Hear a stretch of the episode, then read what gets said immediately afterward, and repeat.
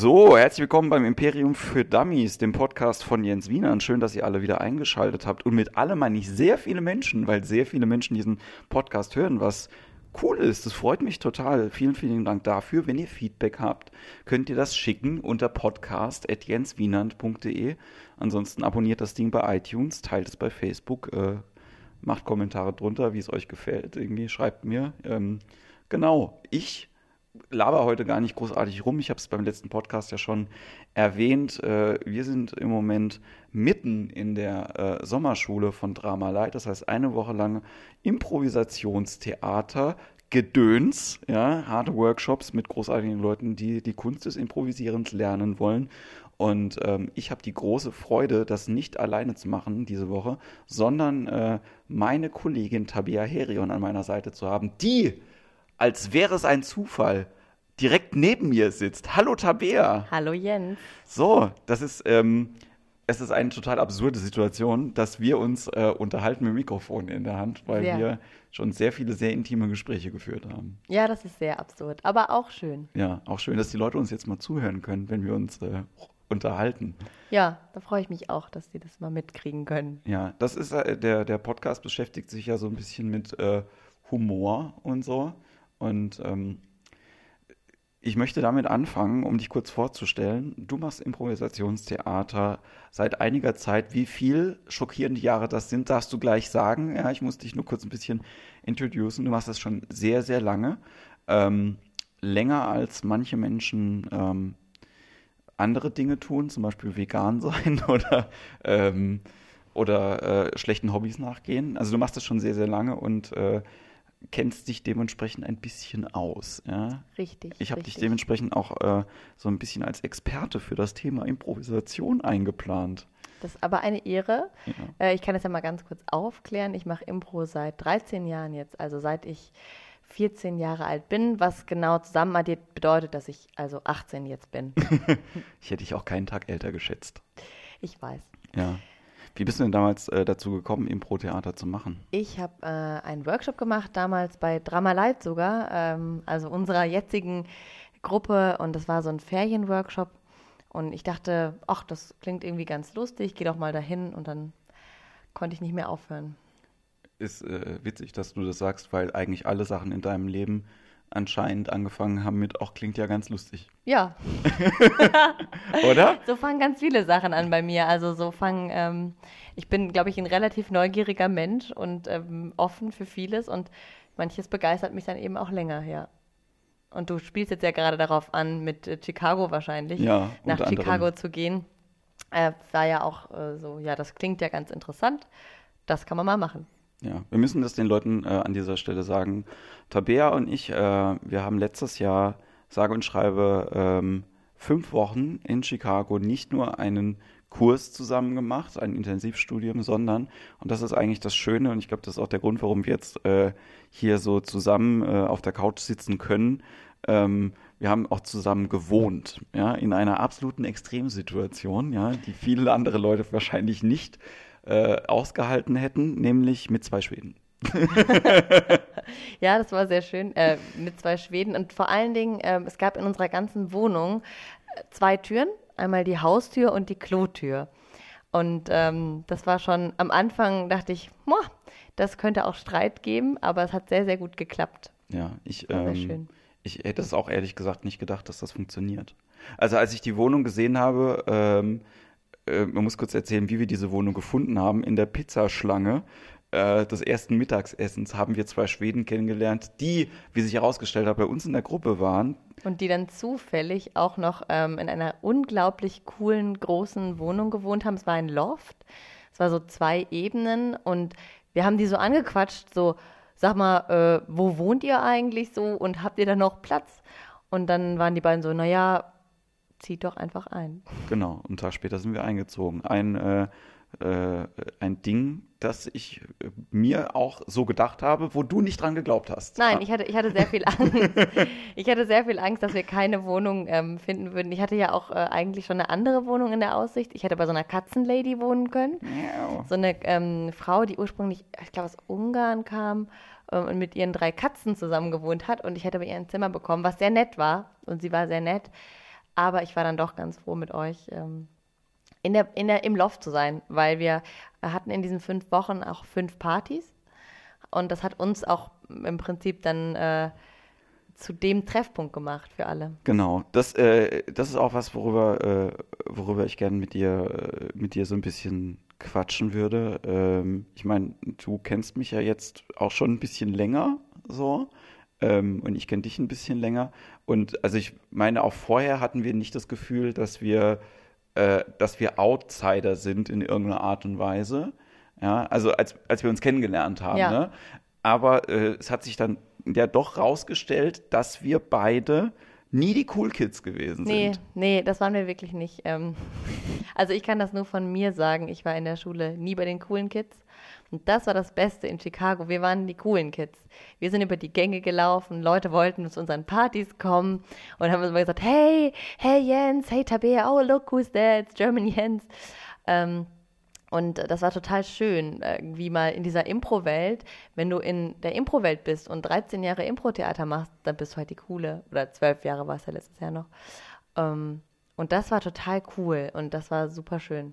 Naja, also du hast ja auch, ähm, du warst ja nicht nur deswegen das coole Kid, weil du äh, die Erfahrung mitgebracht hast. Da waren ja auch Leute, wir haben auch Leute gesehen, die äh, auch lange gespielt haben und auch vielleicht so lange wie du, ähm, die aber äh, nicht so richtig diesen coolen Kids-Status halt irgendwie kriegen. Ne? So, also ich glaube, es war eine Mischung aus äh, der, wie soll man sagen, ähm, der Exotik, ja, des, äh, des Europäischen.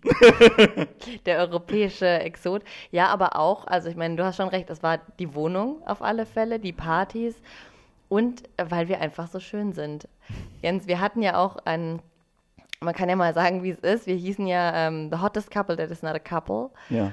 Ähm, ja, und äh, Wir haben- vielleicht äh, war das mit unser Zauber, nicht nur das europäische äh, sein. Ja.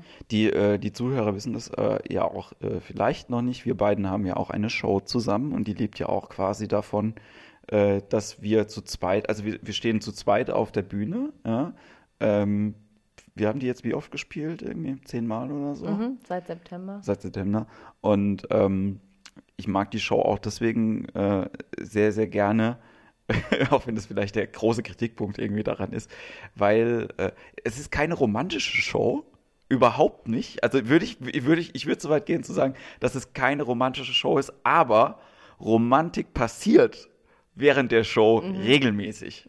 Ja, das stimmt, das stimmt. Weil ich glaube, es ist so, mh, weil man irgendwie, wenn man jemanden so mag und das zum Ausdruck bringt, das passiert halt häufig nur in romantischen Kontexten.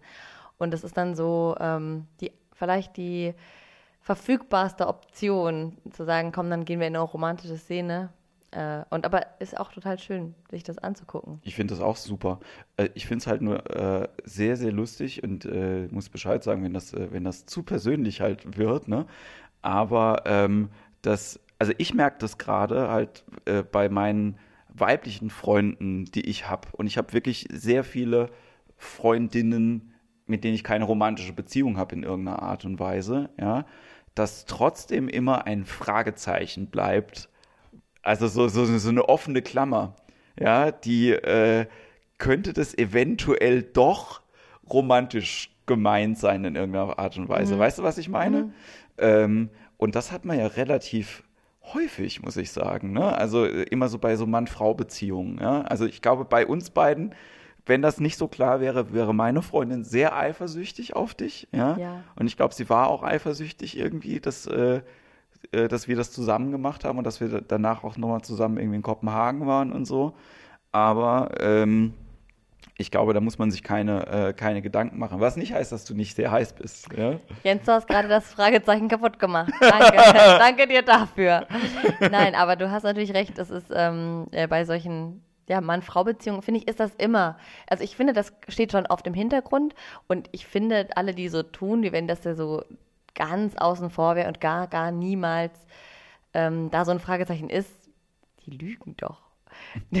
also, ich, meine, das, ich meine nicht, dass ich verliebt bin potenziell in alle meine männlichen Freunde oder dass, ähm, dass da immer irgendwas ist, aber ja, man mag sich halt und ich glaube, in unserer Gesellschaft ist es dann doch so, dass man, äh, wenn man jemanden mag und der halt auch ein potenzieller Partner sein könnte, dann Also mal drüber nachdenken, macht, glaube ich, jeder. Ja, das, das stimmt. Das stimmt. Also die Optionen irgendwie gedanklich mal durchzuspielen. Aber ich habe das vor allen Dingen gemerkt, ähm, und da muss man jetzt auch mal so, so ein bisschen thematisch reingehen in das, was wir da getan haben. Ne? Es war ja, äh, wenn man, wenn man äh, wenn man es so beschreiben würde, wie es ausgeschrieben war, haben wir einen Com Comedy-Workshop gemacht. Also sowas eigentlich deklariert, ne? Weil äh, I.O. oder Impro Olympics, wie es früher hieß, halt als Comedy-Show oder Comedy-Theater halt irgendwie funktioniert, aber das war es nicht. Ja, also ähm, nicht, dass ich mir das erhofft hätte, dass es eine, äh, dass ich mehr weiß über Comedy, aber ich habe sehr, sehr, sehr, sehr viel über Menschen gelernt in der Zeit, wo ich da war.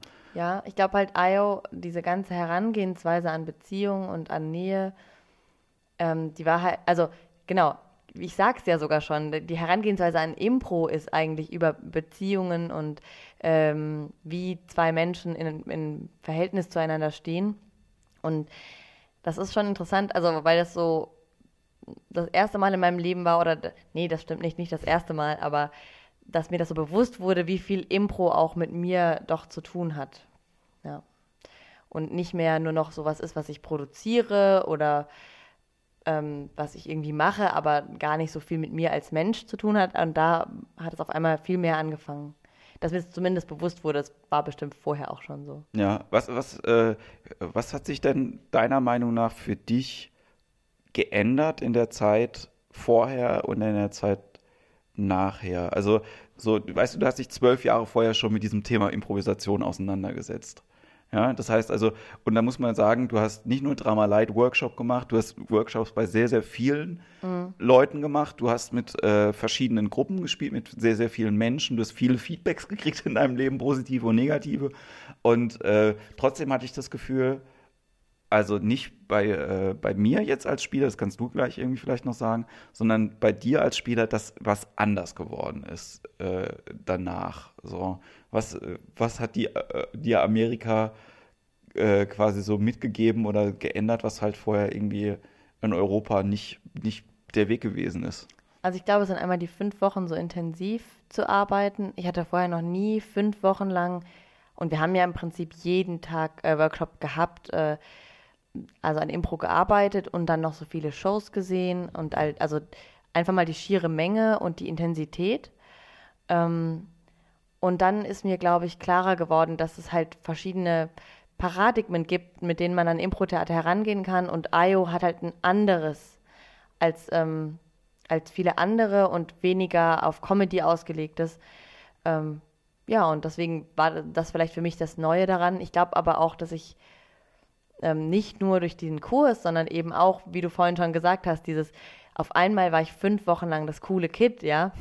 äh, und das war für mich total schön, so zu merken, okay, es gibt, ob ich die coole bin oder nicht, hängt einfach von meinem Kontext ab und ähm, natürlich auch mit mir zusammen. Ich muss es ja selbstwertsteigernd äh, irgendwie auch äh, verbuchen, aber es hängt ganz viel von meinem Umfeld ab und ähm, das war irgendwie so eine ganz entlastende Erfahrung. Und ähm, ja, vielleicht war das das, was es äh, verändert hat. Ich, äh, ich komme da gleich nochmal drauf zurück, aber es ist ein anderer Gedanke, der mir neulich gekommen ist. Ähm, wärst du gerne in Amerika berühmt?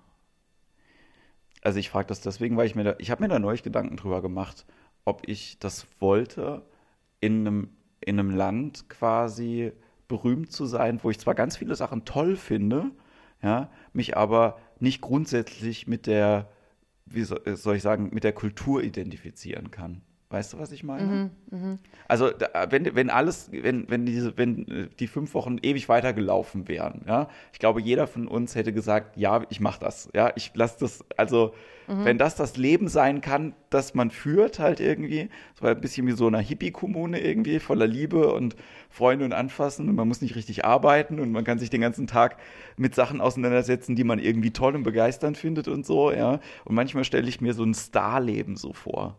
Weißt du, dass du halt irgendwie die Möglichkeit hast, dein Leben so zu führen, ja, mhm. so bei der, bei der komplett freien Auswahl. Und ähm, würdest du das machen wollen? Ähm, ich weiß es ehrlich gesagt nicht. Also es gibt so einen Anteil, wie du sagst, der, der diesen, dieses diese fünf Wochen oder wie, dies, wie diese Gefühle da waren, zurück hätte. Ich habe aber auch gemerkt, dass im letzten Jahr ähm, für mich das äh, emotional auch irgendwie anders wurde. Also es wurde irgendwie, ähm, es war so ein krasses High da und ich habe mich so gut gefühlt und so. Und habe dann aber auch gemerkt, dass mich Kleinigkeiten dann viel mehr aus der Bahn werfen, also kleine Alltäglichkeiten mhm. auch. Ähm, und ich glaube, das ist auch sehr anstrengend. Und wenn ich jetzt in den USA ein Star wäre, wäre das auch cool, aber ich wäre auch so weit weg von meinen ganzen Freunden hier und von meiner Kultur auch. Und wir hatten ja beide auch in den USA irgendwann so einen richtigen Kulturschock. Ich weiß noch, als ich irgendwann äh, einkaufen war und dann hat mich der hundertste Verkäufer gefragt, äh, wie es mir denn geht. Und dann bin ich einfach nur wütend geworden und habe gesagt, gut geht's mir. Ähm, ja, äh, ich glaube, da, da würde mir manchmal schon einfach das Zuhause sein auch fehlen. Ja ich, ich, ich, ich merke ich merk das jetzt gerade halt irgendwie, ich habe es dir ja privat neulich schon mal erzählt, dass äh, gerade in so, in so Situationen, die ich jetzt gerade im Moment halt habe, ich gar nicht weiß, ob dieser emotionale Schlüssel, der halt irgendwie bei mir da irgendwie ins Schloss ge, äh, gegangen ist, irgendwie in, in den USA, mich viel weiterbringt. Ja, weil auch, also jemand, der, äh, wie ich, der viele Sachen unter den Teppich kehrt normalerweise. Nicht, weil ich ein cooles Kid bin, sondern weil ich nicht mit Sachen umgehen kann. Ja, ähm, der dann äh, halt größer, also das erste Mal halt irgendwie auch merkt, so krass, ey, äh, die Emotionskiste ist ja wirklich tief irgendwie, wenn man, da reingeht. Ja, da ist mhm. da viel mehr drin, als das, äh, aus denen ich mich halt irgendwie normalerweise bediene. Ja, mhm. da ist halt mehr als, also Freude kann halt nicht nur äh, quasi Spaß sein, sondern Freude kann halt wirklich von woanders kommen. Und Trauer kann auch kurz und intensiv halt irgendwie mal sein. Wir hatten da sehr schöne Tage, wir hatten sehr traurige Tage irgendwie, so nah aneinander, ja, irgendwie lachen und heulen. Und ähm, das, äh, das weiß ich manchmal nicht, ob ich das, ob ich das besser finde, als das vorher war. So. Weil äh, man halt irgendwie auch gerade dann, wenn, wenn man wenn man, wie du eben sagst, das, manche Sachen werfen einen dann leichter aus der Bahn. So. Und äh, gerade wenn man halt jemand ist, der viel nachdenkt. Ne? So, ja, ich glaube, es ist halt ein bisschen anstrengender vielleicht manchmal, ähm, aber irgendwie auch dankbarer, finde ich. Also man ist so mehr dankbar für die schönen Dinge, die auch da sind. Also nicht, dass ich vorher nicht dankbar gewesen wäre, sondern äh, ich glaube, es ist so, es hat so ein bisschen, äh, also Prozesse bei mir katalysiert, dass ich irgendwie, dass es also noch schneller jetzt an mehr Emotionen komme. Aber ich, ich weiß es nicht genau, was da das Bessere ist. Ich glaube, es ist auf alle Fälle einfacher, wenn man nicht immer alle seine Emotionen permanent verfügbar hat. Ähm, und ich glaube, man muss da auch gucken, dass man da so einen gewissen Schutz hat, auf alle Fälle für sich selber. Ähm, eben, dass man nicht den Emotionen nur ausgesetzt ist. Aber ich finde, es ist schon auch voll schön.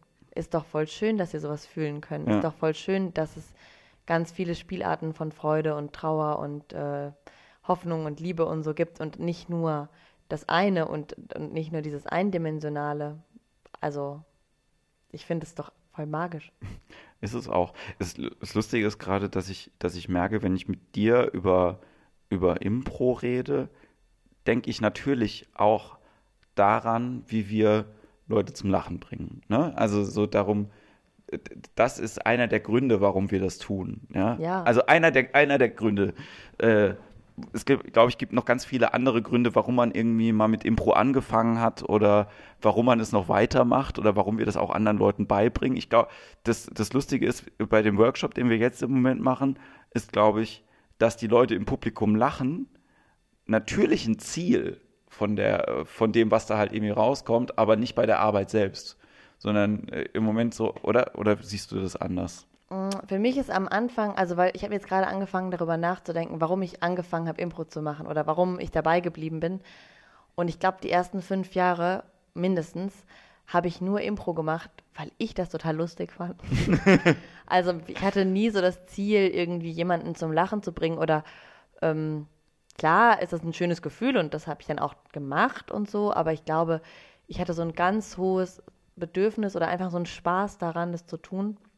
Und äh, das ist auch vielleicht so mal dieser, also weil, weil ich werde immer gefragt, was ist denn vor und nach Chicago gewesen und ich muss aber auch mal so irgendwie an dieser Stelle so nochmal Credit geben äh, an Drama Light, die mir ja so viel mitgegeben haben und ohne, also ohne meine Vorerfahrung mit Drama Light oder mit der Theaterküche, mit meiner Gruppe davor mhm. ähm, oder mit anderen Gruppen, wäre das auf ganz anderen Boden gefallen, was da passiert ist äh, und äh, wäre auch ganz anders ähm, bei mir angekommen. Und aber ich finde, ja, diese ganze Emotionalitätssache oder warum man das tut, ich glaube, irgendwann kommt bei jedem Impro-Spieler der Schritt, wo er sagt, okay, ich, am Anfang tue ich es für mich und dann tue ich es für ein Publikum oder um jemanden zu unterhalten. Und was dann Unterhaltung ist, ob das dann Comedy ist oder ähm, jemanden zu berühren, äh, also eben emotional zu berühren, das ist dann, ändert sich dann nochmal. Wobei bei Impro das ja ganz oft einfach sich ergibt, dass es halt lustig ist. Ja? ja. Und gerade bei Kurzform ähm, ist es oft einfach der, äh, der Ziel, das Ziel. Ähm. Aber wie, äh, also wenn ich mir halt überlege, bei den, also natürlich haben sich die Sehgewohnheiten geändert von uns beiden irgendwie in der Zeit, wo wir da waren. Ich, die Sachen, wo ich am meisten gelacht habe, äh, in, äh, bei den Sachen, die ich mir da angeguckt habe, waren die Sachen, die mich vorher berührt haben in irgendeiner Art und Weise. Das war, also klar war Comedy Sports witzig und klar war da halt irgendwie auch äh, mal in dem, in dem Musical von Baby Wants Candy halt irgendwie mal ein Lacher drin, so. Aber ähm, wirklich mitgenommen haben mich dann halt, also das ist immer noch mein, mein, mein liebstes Beispiel, weil es auch die Shows, glaube ich, die ich am besten gefunden habe von allem, was ich gesehen habe, war immer noch äh, Improvised Shakespeare, mhm. weil ähm, wenn man es schafft, ja, den, also äh, zwei Stunden lang die Leute so in Figuren investieren zu lassen, ja, dass du nicht nur, also dass du, dass du emotional so überfordert bist mit der Situation, dass sie umgebracht werden, dass du gar nicht mehr kann, dich freust, weil du weißt, dass es ein Drama ist. Du weißt, dass das passieren wird. Es ist ein, mhm. es ist ein Shakespeare-Drama. Also kennt man die Struktur. Du weißt, es wird irgendwas Schlimmes passieren, jemand wird sterben und du nimmst es an und freust dich halt irgendwie darüber. Es ist ganz schwarzhumorig natürlich. Aber wenn man es schafft, jemanden umzubringen, sich das Gesicht von demjenigen als eigenes irgendwie als Maske anzusehen und das Publikum pisst sich vor Lachen in die Hose. Ja, das war für mich irgendwie der Moment, wo ich gedacht habe, das ist Kunst. So, also für, mhm. äh, für den Impro-Geist in mir gar nicht mal so relevant, sondern einfach so für den, für den Zuschauer, wo ich gedacht habe, so, das ist die ideale Form von Entertainment. So, das finde ich wirklich richtig, richtig, richtig gut. Mhm. So. Ähm, was, was war das bei dir? Wo hast du, wo hast du, kannst du dich daran erinnern, dass du am meisten berührt warst und gelacht hast? Boah, das ist eine schwierige Frage. es gibt so viele super coole Shows, die ich da gesehen habe. Ähm, hm, also ich kann dir mal sagen, welche ich, also ja, ich kann, ich glaube, obwohl es für dich frustrierend sein wird, äh, ich habe ja diese Show mit Susan Messing gesehen, wo du ähm, nicht konntest, Jens. Ja. Und äh, da erinnere ich mich, also im Gegensatz zu dir erinnere ich mich leider nicht immer so detailliert an alles Szenen, aber ich erinnere mich daran, dass ich so dr drin saß und dachte, krass, wie krass. also, wie viel Spaß sie einfach auf der Bühne hatte. Ähm, wie mich das so ähm, berührt hat. Und na, für mich war auch richtig, richtig cool eigentlich ähm, die Dummy-Show von äh, Jason Schatz und Colleen Doyle, die ähm, im Prinzip ja nur zwei Personen sind, die auf der Bühne sind und eine Geschichte erzählen äh, und, und, und total langsam ihr, ähm, die Charaktere entwickeln, den äh, Zusammenhalt zwischen den beiden und so. Das war so eine äh, Geschichte zwischen einem Vater und einer Tochter. Da kann ich mich noch erinnern. Ähm, das sind so, glaube ich, die Momente, die, die für mich ganz besonders waren, aber für, ich kann das gar nicht so punktuiert sagen. Also jetzt, wenn ich weiterhin drüber nachdenke, denke ich auch TJ und Dave Shows waren sehr, sehr cool. Ich kann mich aber auch an einzelne ähm, Shows von den Teams erinnern. Ja. So, äh, keine Ahnung. Äh, genau, eine Show war richtig cool, bei der ich war. Da ähm, haben sie nach einem nach einer Vorgabe aus dem Publikum gefragt und haben so eine Frau aus dem Publikum interviewt, ja. Die wurde dann auf die Bühne geholt. Ich weiß gar nicht mehr, was die Show war. Es sollte auch so ein Harold gespielt und diese Frau erzählte dann von einem missglückten Tinder-Date, mit dem sie gerade bei dieser Show ist und dass sie sich schon fragt, wie viel er denn verdient und ähm, und dass er halt eigentlich auch gar nicht so richtig ihr Typ sei und ein bisschen zu klein und und so und und das war so schlimm und so lustig zugleich, weil dieser arme Mensch saß da und, und alle Impro-Spieler haben so auf der Bühne und auch die im Publikum, alle waren so schockiert und wir haben danach noch so oft darüber gesprochen und vielleicht das Coolste daran war, dass es halt ganz echt war und dass Ja. es halt, äh, ähm, ja, vielleicht deswegen. Ich glaube, ich glaube, dass äh, das, das Coole ist, und das wird mir jetzt gerade klar, wenn du das sagst, ähm, ich hatte, hatte heute im Workshop mit den, mit den Leuten wieder äh, so einen Moment, und ich versuche immer die, die, die Connection zu kriegen, weil ich ja, ich bin ja ein totaler Fan, das weißt du, von gescripteter Comedy. Ja? Ich stehe auf Stand-up, ich stehe auf Leute, die sich Witze überlegt haben, ja, die sehr lange, ich bin auch jemand, der sich sehr, sehr lange hinsetzt und überlegt, wie mache ich die Scheißpointe so, dass es auf jeden Fall lustig ist. Und ähm, bei Impro gibt es, glaube ich, zwei, zwei Momente, äh, die halt so witzig sind. Das eine ist das, was, was du sch- schon sagst, wo halt irgendwie der Humor dadurch entsteht, äh, ähm, dass man was macht, was die Leute halt irgendwie kennen. Ne? Mario Barth Style, kennst du, kennst du, kennst du, ja, man kennst und dann lacht man halt irgendwie darüber, weil man sich irgendwie damit identifizieren kann. Aber ich glaube, der andere Weg an Humor oder an Gags dran zu kommen, ist ja auch eine Überraschung zu haben. Eine, äh, eine Pointe so zu drehen, über, auf einem vorgezeichneten Weg, nicht zu wissen, wo geht die Pointe hin und dann wie so ein Zauberer, tada, hier ist die Pointe und dann lacht man darüber. Und ich hatte heute wieder den Moment und nicht nur einmal, sondern diesen emotionalen Schockmoment, wo du nicht, wo du als Mensch einfach, einfach nicht damit rechnest, ähm, ja, das ist nicht so schlimm, ähm, wo du als Mensch einfach nicht damit rechnest, dass das jetzt, dass das jetzt gesagt wird.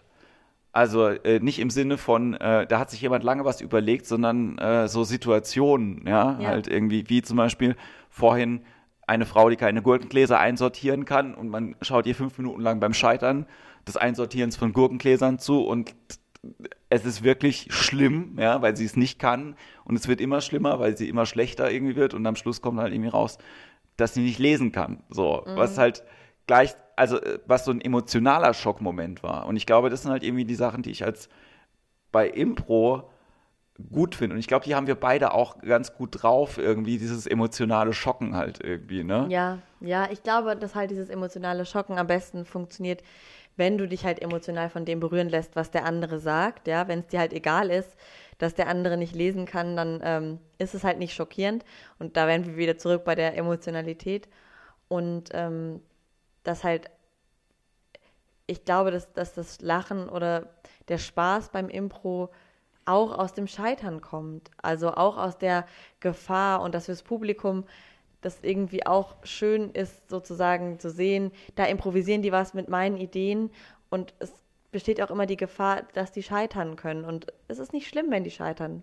Weil wenn sie scheitern, dann klopfen sie sich halt den Hosenboden ab und dann stehen sie nochmal neu auf und das ist so ein hoffnungsvoller Moment dann irgendwie auch, der entsteht, ja. Und äh, das löst ja auch oft ein Lachen aus, wenn, wenn man irgendwie, weiß ich nicht, A spricht B, spricht C, spricht, macht, sich gegenseitig synchronisiert und dann äh, verbaselt es einer total, ja. Und das ist ja auch ein Lachmoment. Und ähm, ja, also es ist, es ist, glaube ich, die, die Magie auch dessen, dass da was passiert auf der Bühne, was eben nicht gescriptet ist. Also das ist genau das halt das Gegenteilige. Und ich ver verstehe, dass du ähm, gescriptete Comedy lustig findest und ich, äh, ich akzeptiere das auch.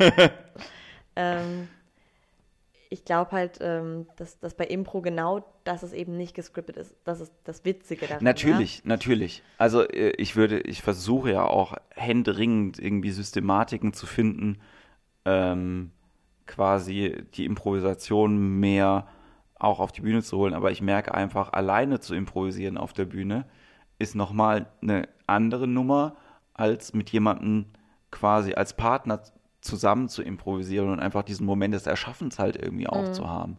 Also das ist ja das Coole, das ist ja auch der, der, dieses Erfolgsrezept in Anführungszeichen von äh, Second City oder halt irgendwie auch von Filmen, wo halt Impro-Sachen abgefilmt worden sind, die man so lange filmt, bis da was rausgekommen ist zwischen den Leuten und man sagt, cool, das kann man jetzt irgendwie nehmen und reproduzieren und steigern, ja. Ähm, also ich glaube, die, die Kreativität selbst ist halt einfach äh, mit äh, mehreren Leuten immer schneller an dem Punkt, als wenn man halt irgendwie alleine, äh, äh, alleine an irgendwas lange arbeitet. Ja, und ich glaube, es ist halt wie wenn du ähm, dich abends mit deinen Freunden ganz entspannt an den Tisch unterhältst, dann entstehen ja auch daraus Witze oder Situationskomiken und die kannst du halt alleine so nicht erschaffen. Deswegen ist es oft einfacher, lustig zu sein, wenn du halt zu zweit oder noch mehr Leute bist. Einfach weil der Witz ja auch manchmal nur daher kommt, dass man gerade zusammen ist oder dass, ähm, dass man gerade irgendwie eine Interaktion hatte oder so, die ähm, äh, ja, ich weiß nicht, die, die, die, die den Witz dann erschafft, ja. Also, weil man eben zusammen ein Spiel findet, weil man eben zusammen ein Muster findet, weil äh, das das Lustige ist, was halt äh, das ja spaßig ist daran. Man ist so dankbar bei einer Show auch, wenn ähm, gerade dieses Spiel und Muster finden, also ich kann das jetzt sagen von anderen Shows, wenn ich die moderiere, wenn sich da was draus entwickelt. Ne? Also wenn, wenn halt irgendwie äh, wenn eine Frau ans Telefon gegangen ist zum Beispiel, ja, dann äh, der, derjenige, der schlecht mit der Situation umgehen kann, regt sich dann halt irgendwie darüber auf. Derjenige, der halt improvisieren kann, freut sich eigentlich darüber, dass halt irgendwie was passiert ist. Und wenn dann nochmal ein Telefon klingelt, ist das eigentlich das Geilste, was passieren kann in so einer, äh, in so einer Situation. Ne? Mhm. Ich überlege halt nur die ganze Zeit, wie, ähm, wie ich selbst als ähm, ja, also ich habe ja so viele Rollen halt irgendwie immer auf der Bühne. Ja. Ich fühle mich dann, wenn ich mit dir auf der Bühne stehe, bin ich 100% Improviser. So, mhm. ja. Dann habe ich aber auch halt irgendwie die Rolle als Komiker, wo ich halt irgendwie einfach mit meinem, mit meinem Set und meinen Witzen über mein ach so trauriges Leben und darüber, dass ich mit dem Leben nicht klarkomme, auf der Bühne stehe. Ich bin gleichzeitig Moderator und, und, und Poetry Slammer und ähm, wie fühlst du dich denn? Was, äh, also ich meine, ja, ich habe das gestern ja schon mal quasi dir auch gesagt. So was, wer, wer bist du? So, wie, als was fühlst du dich? Bist du Künstler? Bist du ein Schauspieler? Bist du ein Komiker? Das heißt, jetzt geht's aber los, du hier. Jetzt sehr tiefgreifend. Ähm, ich fühle mich als Impro-Spielerin. Also äh, es kommt immer auf die Situation drauf an. Jetzt diese Woche, wo wir die Summer School haben, fühle ich mich als Trainer als Sidecoach, als äh, Wegbegleiter. Ähm, wenn ich auf der Bühne stehe, dann fühle ich mich als ja, Impro-Schauspielerin, als Schauspielerin. Ähm, ich äh, bin ja auch noch Psychologin, manchmal fühle ich mich auch nur als Psychologin. Manchmal kämpft auch die Psychologin gegen die Impro-Schauspielerin in mir. Äh, oder sie arbeiten zusammen und lernen voneinander ganz viel. Ich stelle mir das, stell mir das äh, gerade vor, weil du mir die Situation neulich erzählt hast, dass Leute random einfach zu dir gekommen sind und die, äh, die Probleme erzählt haben. Ja, ja. und ähm, das sehr oft passiert. Ja, das, äh ja das, ist mein, das ist meine Fähigkeit. Meine geheime Superkraft ist, äh, dass Menschen mir ihr Leben erzählen. Und das ist halt, ich glaube, das ist so eine Mischung aus, weil sie denken, dass ich halt als Psychologin gut zuhören kann und so und äh, so. Und aber auch, ähm, weil ich als Impro-Spielerin einfach ich bin sehr interessiert an Menschen. Und es interessiert mich auch, wenn mir Leute von ihrem Leben erzählen. Deswegen passiert es auch. Ähm, und ich, ja, ich freue mich ja dann auch, es interessiert mich. Und ähm, ich möchte gerne auch dann irgendwie für die da sein und so. Aber ich merke dann auch manchmal, in manchen Situationen ist es dann zu viel.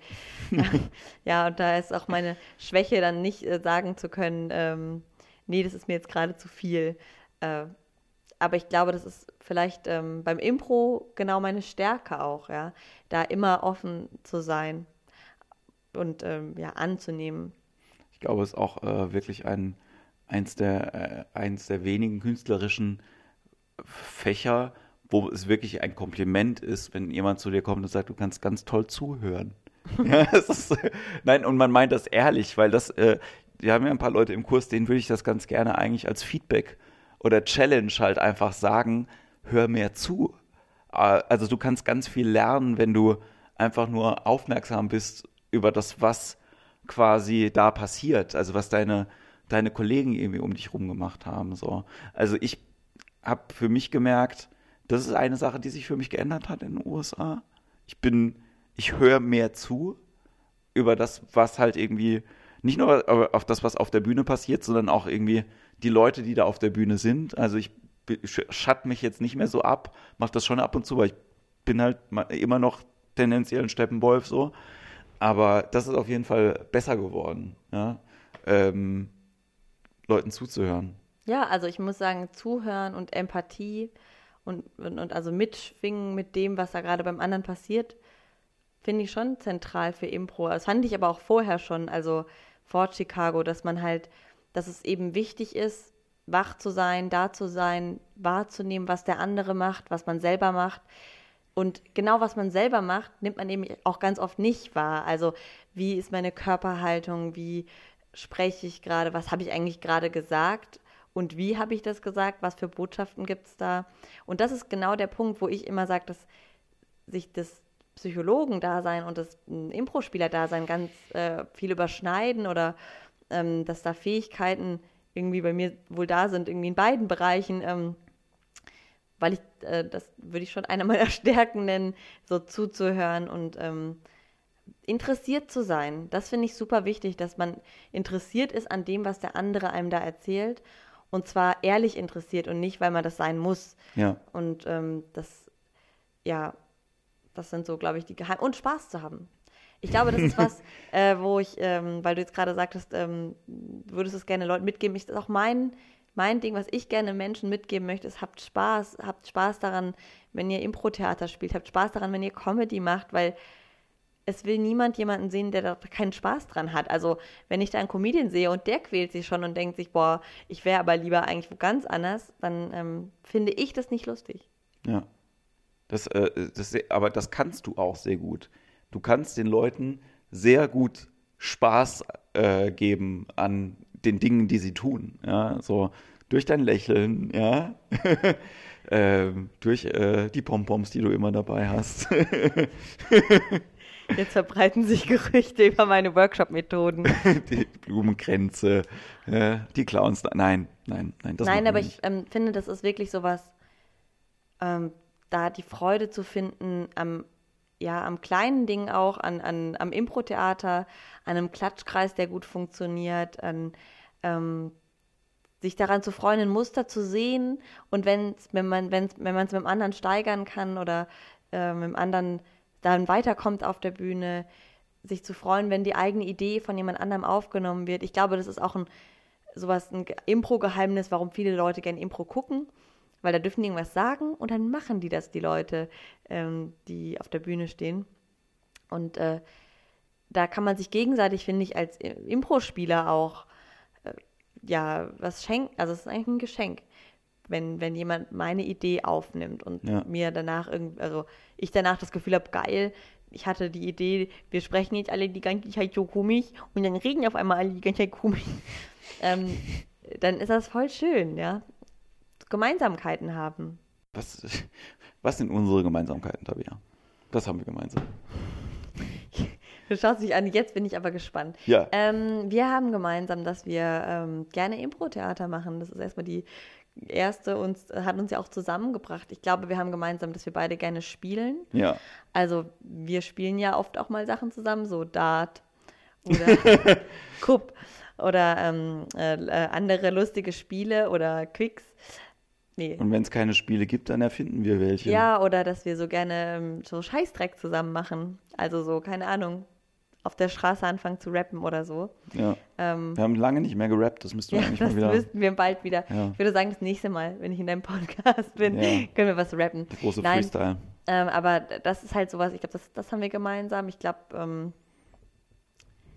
dass wir eben dadurch, dass wir beide diese Leidenschaft hatten fürs Impro-Theater, haben wir jetzt uns viele gemeinsame Freunde dort in Chicago gewonnen. Und diese Zeit, die für uns beide ja so prägend doch war, ähm, die zu teilen. Ich glaube, dass da ist jetzt so eine Gemeinsamkeit entstanden, obwohl, ja, genau, also die, die einfach erstmal da ist. Und obwohl wir nämlich eigentlich, also auch viele Sachen haben, die wir gar nicht gemeinsam nee, haben. Das stimmt. Ähm, und das finde ich immer so witzig, wenn ich irgendwas entdecke an dir, was ich, wo ich ganz anders bin als du. Zum Beispiel. Zum Beispiel, ich, als ich zum ersten Mal in deine Wohnung kam, war ich extrem schockiert, wie unordentlich du bist, Jens. und äh, weil ich gar nicht unordentlich bin. Und dann aber auch zugleich dann wäre zu merken, ist mir voll egal. Also ähm, so, ja, ich glaube, das ist so ein. Das, das, das Witzige ist aber bei mir, das muss man sagen, ich rechtfertige das nicht, dass ich unordentlich bin. Ich bin wirklich ein Schlamper. Ja, das gebe ich total zu. Das, das schiebe ich vielleicht ein bisschen aufs kreative Chaos. Das mag alles sein. Aber du musst zugeben, bei Partys bin ich der Erste, ja, der leere Flaschen wegräumt und der Letzte, der den Besen wegstellt. Das ja? stimmt, Jens, das stimmt. Ich kann mich auch an dieser Stelle nochmal ganz herzlich dafür bedanken, dass du, lieber Jens, bei allen unseren Partys in Chicago immer aufgeräumt hast immer der Letzte warst, der den Besen weggestellt hat. Und, ähm, das Traurige ist aber halt einfach, ich weiß auch nicht, was ich ansonsten machen soll während der Party. Das liegt daran, Jens, dass du dich nicht betrinkst, so wie, wie wir anderen. Wie ordentliche Menschen. Wie ordentliche Menschen, die dann betrunken in der Ecke liegen und über, über äh, Mist reden. Oder den äh, Vorhang abreißen, bis die Polizei gerufen wird. Aber das in einer anderen Geschichte. Ja, das ist eine andere Geschichte. Nein, aber das ist so... Ähm, Du bist da, das stimmt. Du bist da sehr verantwortungsübernehmend. Und für mich war es auch total schön, dass, dass wir zusammen da waren, weil ich dadurch viel mutiger wurde in vielen Momenten. Ich weiß nicht, ob ich mit zwei fremden schwedischen Männern in den Loft im Süden von Chicago gezogen wäre, wenn du nicht dabei gewesen wärst. Die Antwort ist eher nein. Ich wäre zur Katzenlady gezogen. Ja. Und ähm, das ist irgendwie, ja, das war für mich so eine Sicherheit, die da, da war, dadurch, dass du dabei warst, obwohl wir uns ja vorher gar nicht kannten. Ähm, und das finde ich so spannend, dass zwischen uns eigentlich von Anfang an so ein Grundvertrauen herrscht. Ob, ja, das eigentlich äh, ohne Vorarbeit oder so da war, ohne dass wir irgendwie äh, jahrelang zusammen Karten gespielt hätten oder so. Ja, ja mein, meine, meine Challenge ist ja immer noch einfach, dich mehr äh, auch, also nicht nur zusammen mit dir mehr aufzutreten, sondern dich auch mehr als Künstlerin einfach noch zu promoten. Das ist ja auch äh, einer von den Gründen, warum äh, du jetzt hier drin bist und hoffentlich viele Leute das hier hören, äh, wenn ihr die Möglichkeit habt, irgendwie Tabea Herion irgendwann mal live auf der Bühne zu sehen, schaut sie euch an. Sie ist äh, ganz bezaubernd. Ja. Äh, schaut euch unsere Show an, wenn ihr mal in Mannheim seid oder bucht uns. Das kann man natürlich irgendwie auch jederzeit äh, gerne machen, aber das so ganz ähm, ganz nebenbei. Ja, ähm, wir haben nicht so viel Zeit heute wie ansonsten bei den, äh, bei den anderen Podcasts, deswegen will ich noch so zwei, drei Sachen mit dir bequatschen und du bist ja in der Nähe und jederzeit irgendwie erreichbar. Ähm, was ist deine Lieblingsfarbe? Nein. Ähm, also meine Lieblingsfarbe ist grün, kann ich schnell beantworten. Kannst du ganz, ganz zackig kommt das, ne? Zack, Bei grün. Zack, Impro-Theater. Nee, das ist die Wahrheit, deswegen kann ich das, äh, ich habe da schon immer eine Grünpräferenz es ist viel einfacher, die Wahrheit zu sagen, habe ich auch gemerkt heute wieder. Ne? Also ja. ähm, das ist, glaube ich, auch das, was, äh, was ich an, an, an Comedy vermisse, was ich bei Impro-Theater relativ schnell gefunden habe. Diese Wahrheit. Ne? Also, oder dieses, ich werde es mir tätowieren lassen. Ich sage es jetzt an dieser Stelle. Einfach, ich werde mir, if this is true or else is true, glaube ich, einfach noch tätowieren lassen. Oh mein Gott, das ist eine neue Information für mich. Ja. Ja, krass. Ja, gut. Nee, aber das stimmt ja auch. Also ähm, die Wahrheit ist, dass also auf der Bühne die einfachste Option, weil sie halt die verfügbare ist. Aber wie gesagt, da finde ich wieder, ähm, da, da, das ist halt auch, die finde ich, die Aufgabe von Impro, den Zugang dazu zu lernen. Ja, was ist denn die Wahrheit? Was habe ich denn für Emotionen? Und das ist so eine große, das kann eben so eine große Frage sein, ja, da, und auch da mal hinzukommen, äh, diesen Zugang zu finden. Also ja, Nimm deine Emotionen. Ja, ähm, genau. Nee, nee, was, was ich noch für einen Gedanken hatte bei, äh, das ist die Wahrheit. Ähm, das ist die Wahrheit. Das ist die Wahrheit.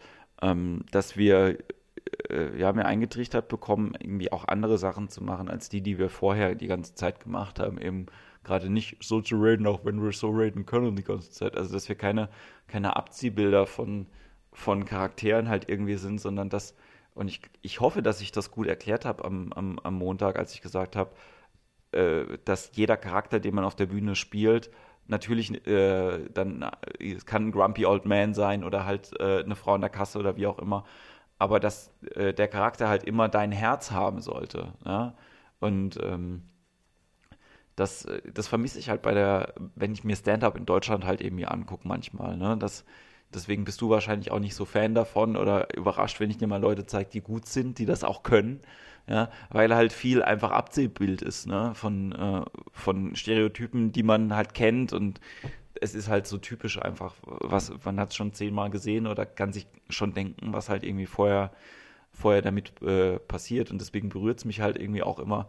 Und es ist so lustig, wenn du halt erzählst, was bei deinen Tinder-Dates irgendwie schief geht. Ja, ja das sind auch äh, sehr lustige Geschichten. Ähm, ja, das stimmt, aber es ist ja, vielleicht ist auch, du, hast du mir das nicht mehr erzählt, dass äh, Comedy ist irgendwie eine Mischung aus äh, Wahrheit und Schmerz? Ja, das, damit habe ich den letzten Podcast lustigerweise abgeschlossen. Ach, witzig, ja. Ja, und ich glaube, dass ich, äh, dass bei mir die ganze App Tinder auf der Basis Schmerz funktioniert hat. Weswegen ich sie auch schon vor längerem wieder gelöscht habe. Ähm, trotzdem zehre ich noch immer von den lustigen Dates, die ich da hatte, die so absurd und doof waren. Ja, aber ähm, ich weiß gerade gar nicht mehr, was ich sagen wollte. Ja, also ich, kannst, du, kannst du das bitte kurz erzählen mit dem, also dem schlimmsten, die, die Leute kennen dich ja nicht, aber diese, der, der schlimme Typ, der gesagt hat, er würde dich unter einer gewissen Präferenz. Ah, der. ja, ich hatte, ähm, das kann ich gerne erzählen, ja. Ja. Äh, ich hatte ein Tinder-Date und ähm, wir haben uns getroffen. Also na, wir hatten uns erst ge- gematcht auf Tinder und dann getroffen und ähm, uns dann auch ganz gut verstanden und, und waren irgendwie Kaffee trinken und so. Und es war auch sehr nett. Und irgendwann guckte er mich dann so an, musterte mich so und kniff mir in den Oberarm und sagte, ja, ich sei ja schon ganz nett und ähm, auch sehr schlau und so und interessant. Äh, allerdings müssten wir mal über mein Übergewichtsproblem sprechen. Und wenn ich fünf bis acht Kilo abnehmen würde, also nee, ich könnte erstmal drei Kilo abnehmen im nächsten Monat, dann wäre es okay, wenn ich mich bei ihm melde. Aber im Laufe unserer Beziehung müsste ich dann schon fünf bis acht Kilo abnehmen. Und er würde mir das äh, ja nur als Gefallen jetzt sagen. Weil ähm, ich war halt sehr perplex, ne? Und ich mache ja Impro-Theater, deswegen war ich dann gleich in so einem, äh, hä? Aber ich, ich treffe doch auch andere Männer und die finden mich alle ganz okay, wie ich bin. Und dann sagt er so, ja, Tabea, andere Männer, die haben einfach geringe Ansprüche. Das ist so schlimm. Das war wirklich ein, und, und dann bin ich, äh, ich war wirklich schockiert und dann bin ich gegangen irgendwann und das Witzige ist, das habe ich dir jetzt noch nicht erzählt, Jens, er hat sich wieder bei mir gemeldet Oh mein inzwischen. Gott. Ja, hat mich auch gefragt, ob ich abgenommen habe. Ich habe ihm dann so geantwortet, dass es in Scheißdreck angeht und äh, ja, er würde mich vermissen. Und, ähm, und es sei ja doch eigentlich so schön gewesen zwischen uns und äh, ja, Diese ganzen Momente, als er dir in den Arm gekniffen hat. das war so schön, ja. Ja. Das war so alles so schön. Ja, kannst ja aber äh, überlegen, ob ich ihn nochmal wiedersehen möchte oder nicht. Ich glaube eher nein. Ja. Ich, über, ich überlege gerade, ob er daheim, ob er daheim so eine Gewichtstabelle hat, ab welchem, also, ähm, also es geht gar nicht ums Ausgangsgewicht, vielleicht sagt er das egal, wie viel die Frau wiegt, zu jeder. Und er hat einfach eine Tabelle, wo dann irgendwie steht, okay, in, drei, in einem Monat drei Kilo weniger. Nee, das Lustige ist, er hat es mir jetzt erklärt, warum Ja. er das gesagt hat. Ähm, und das finde ich auch extrem. Also, wenn er das wirklich ernst meint, dann tut er mir auch ein bisschen leid. Er meinte, naja, er hätte halt bei unserem ersten Treffen gemerkt, dass er mich so mag. Und weil er testen wollte, ob ich ihn genug zurück mag, hat er eine Bedingung geschaffen, unter der, also hat er das halt gesagt, ich soll abnehmen, um zu testen. Und wenn ich ihn genug gemocht hätte, dann ähm, wäre das ja der Beweis gewesen. Das ist ja krank. Das ist richtig krank. Ja, naja. Aber ich muss sagen, also ich fand, er war schon ein Highlight auf alle Fälle. Ja. Aber es gab auch den, ich habe so einen Typen getroffen und der hat mir dann bei unserem Date erzählt, dass er mal ein Reh überfahren hat und dann ähm, ist das aber nicht ganz verstorben gewesen, leider das Reh. Und dann hat er einen Bierkasten aus dem Kofferraum genommen und das Reh damit totgeschlagen. Und ich könnte mir ja nicht vorstellen, wie schwer es sei, so ein Reh totzuschlagen. und ich habe ihn nur so angeguckt und so, dann habe ich so getan, wie wenn ich eine SMS bekommen hätte und bin einfach gegangen. Also, aber es ist so krass, äh, das ist vielleicht wieder meine Fähigkeit. Menschen erzählen mir Sachen. Äh, Ich frage mich, ob äh, der und weil ich sage das nur, weil du die Fotos gesehen hast und Leute äh, da draußen, das ist der einzige Grund, sich Tinder anzuschaffen. Es gibt durchaus mehrere Männer, die Profilfotos haben, auf denen sie Tiere im Arm halten. Ja. Ja, oder die Tiere haben sie im Arm. Oder die Tiere haben sie im Arm. Eine Freundin hat uns Fotos neulich gezeigt und äh, wir sagen einige Tiere als Highlight, zum Beispiel die Ziege, Der Adler, der Tiger der klassische Chihuahua. und äh, das Panda Halb- und Halb-Bild fand ich Ah. auch sehr, sehr schön. Oh, das war schlimm. Die Hälfte Panda, die andere Hälfte unattraktiver Mann. Ja, Ja. ja, Nein, also ich muss sagen, es ist, ähm, diese App an sich ist eine sehr lustige Idee und ich ähm, fand, es, fand es alles sehr unterhaltsam, aber sie zeigt irgendwie auch menschliche Abgründe auf. Wobei ich mir eben nicht so ganz sicher bin, ob das vielleicht ähm, auch, also, äh, ob ich sowas einfach anziehe. So eine Ehrlichkeit. Nee, das glaube ich nicht. Also ich glaube nicht, dass, dass du, ich, ich kenne das Gefühl, ja, generell nur Psychopathen halt irgendwie anzuziehen, ja, weil äh, ich hatte auch eine Phase, als ich Single war, wo jede Frau, die ich gedatet habe, danach einen Typen gehabt habe, der beide Arme tätowiert hatte. Das war so krass und ich habe dann immer gedacht, habe ich nur habe ich die nur deswegen jetzt nicht gekriegt, weil die eigentlich auf Typen mit tätowierten Armen stehen und ich nur so eine Versuch war, ja, so. Vielleicht, ja. Und ähm, aber ich kenne diese Phase, wo man sich halt einfach fragt, so bin ich das? Ja. Der, der Kacke-Magnet, ja, so, ist mein, ist mein Katalysa ist mein Penis ein Katalysator für glückliche Beziehungen, ja? Kann es sein, dass man mich erst, also bin ich der hässliche Prinz, so, wo dann der Schöne irgendwie danach kommt, ja? Aber das ist nicht der Fall, es Nee. liegt nicht an einem selbst, so. Nee, nee, das stimmt, das stimmt. Nein, aber es ist ähm, auf jeden Fall eine sehr unterhaltsame App. Ja. Äh, ja, und also ich, ich, du willst mich ja immer überreden, dass ich ein Comedy-Programm daraus schreibe, aus meinen Erlebnissen. Es gibt, ja Bitte auch tu schon, das. es gibt ja auch schon einen Song darüber. Ähm, ich werde, ich werde darüber weiterhin nachdenken. Das ist äh, übrigens, das sind die Teaser jetzt, die jetzt kommen für die Programme, die Folgen von Tabea Heri und vor allen Dingen das Programm Anfänge, ja. Äh, das sieht wie aus? Na, ich werde immer, also ich habe lange Jahre Klavier gespielt und ähm, jetzt wieder so ein bisschen angefangen und dann festgestellt, dass ich von ganz vielen Stücken nur noch den Anfang kann. Also wirklich nur so ersten, die ersten drei, vier ähm, ähm, Takte. Und ähm, das ist irgendwie auch so schön, und dann immer so diesen Anfang von einem Lied zu haben und dann zu gucken, wieso hört es da auf? Was ist passiert, dass ich aufgehört habe, das Lied weiterzuspielen? Ja? Das ist ein neues Format von mir. Ja, Dann ähm, das andere Format heißt Jana, es ist was passiert. ja. Äh, da geht es äh, darum, äh, wie eine, eine Frau, eine junge Frau, ihre Freundin äh, Jana anruft und ihr ähm, immer erzählt, was, was, in, was wieder passiert ist. Zum Beispiel, dass sie einen Mann kennengelernt hat, der zu ihr gesagt hat, sie soll fünf bis acht Kilo abnehmen. ähm, Ich finde, diese konkrete Zahl ist halt einfach auch ja, das Krasse. das ja. ist wirklich krass. Ja. Ja, ja. Äh, genau, ähm, das und äh, natürlich unser, unser Zweierformat noch äh, Bibi und Rolle. Biggie. Und Biggie und Bibi, Bibi? Biggie. Biggie, Biggie, Biggie. und Rolle, ja. Ja.